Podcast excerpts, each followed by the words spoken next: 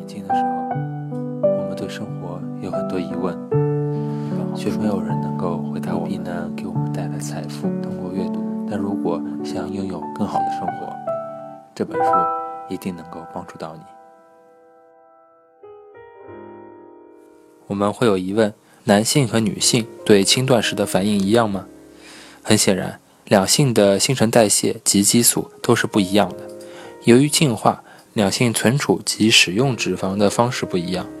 女性的脂肪含量较多，会比较容易储存脂肪。同样的，运动燃烧的脂肪也比较多。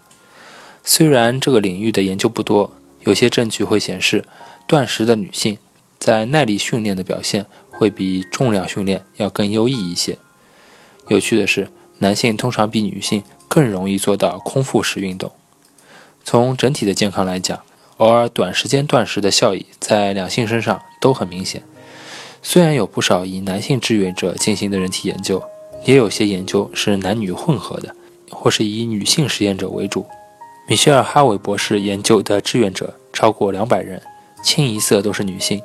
他们的研究结果很惊人，但必须进行更多的实验才能够分析断食对激素的真实影响，尤其是不同年龄层的女性。就像本书所建议的，一定要谨慎行事，要有自知之明。断食不是让你受苦受难，而是通往健康的康庄大道。如果每次短暂的断食都干扰了你的生理期和睡眠模式，无论原因如何，你都该调整你的做法，尽量避开这些干扰，找到适合自己的平衡点。同样的，有人问：想要怀孕的人可以断食吗？依照我之前说的。千万不要在怀孕的时候断食，这仍然是有待科学研究的。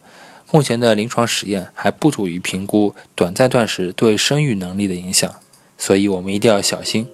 有孕在身的人就不要去断食了，儿童也绝对禁止断食，他们仍在发育，不应该承受任何形式上的营养限制。同样的，如果你本身有健康问题，那你必须向你的主治医生咨询。就好像如果你想采取任何减肥计划，都必须要咨询你的医生一样。还有一些人也不适合断食。如果你的身体健康，短期断食肯定是没有问题的。但是如果你服用了任何形式的药物，你一定要咨询你的医生。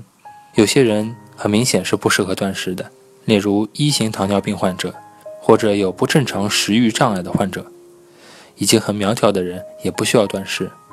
之前也提到。儿童永远都不应该断食，这种断食方法只限于十八岁以上的人来采用。有的读者问，断食会不会头疼？如果你头疼了，可能是因为你脱水了，而不是因为缺少能量。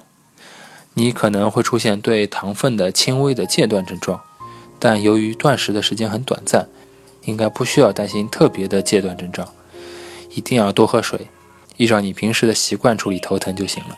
如果今天的断食令你特别不舒服，你就可以停止它，然后另外找一天来进行。这一切你可以自己做主。我们也担心会不会出现低血糖的问题。如果你的健康良好，那人体就是效率惊人、功能完善的机器，有能力快速调节血糖。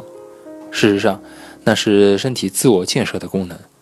短时间的断食不可能造成低血糖的反应。我们需要不时的进食，以避免血糖暴跌的观念是最近才广为流传的，但那是误区。如果你遵循本书的指导原则，在断食日摄取升糖指数低的食物，血糖应该会保持稳定。如果你延长了断食的时间，超过了本书建议的一周两次二十四小时的饮食调节计划，你的血压可能会降低，血糖也会降低，导致有点头晕目眩。因此，断食一定要保持明智。如果你是二型糖尿病患者，那在改变任何饮食之前，都应该向你的医生咨询。在短时间内有目的的温和的断食，不会让人感到疲惫不堪。有些断食者会说，断食日及断食日隔天精力都特别充沛，就好像平时的生活一样，必然会碰到高低起伏，有好有坏。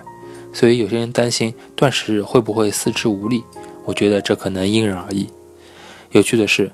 许多我遇到的轻断食人士都说，自己的精力不但没有下降，反而有所上升。自己执行轻断食看看吧，你说不定就会发现，断食日结束的会比大部分日子都要早。你会早早的上床睡觉，不喝酒，然后睡得很好，这些都是让第二天早餐提前来临的好方法。有很多人担心会不会饿着肚子上床，我想大概不会吧。但这涉及了你的新陈代谢率以及你如何规划断食日的摄取热量时间。饿的时候你就转移注意力，你可以泡个澡，看一本书，或者运动一下，喝一杯花草茶，鼓舞一下自己。恭喜自己，又马上要结束断食日了。这或许会令人很惊讶，但断食者说，第二天闹钟响起的时候，并不会像饿死鬼一样立刻冲向食物。饥饿感是令人难以捉摸的，但食欲很快就会理清它的节拍。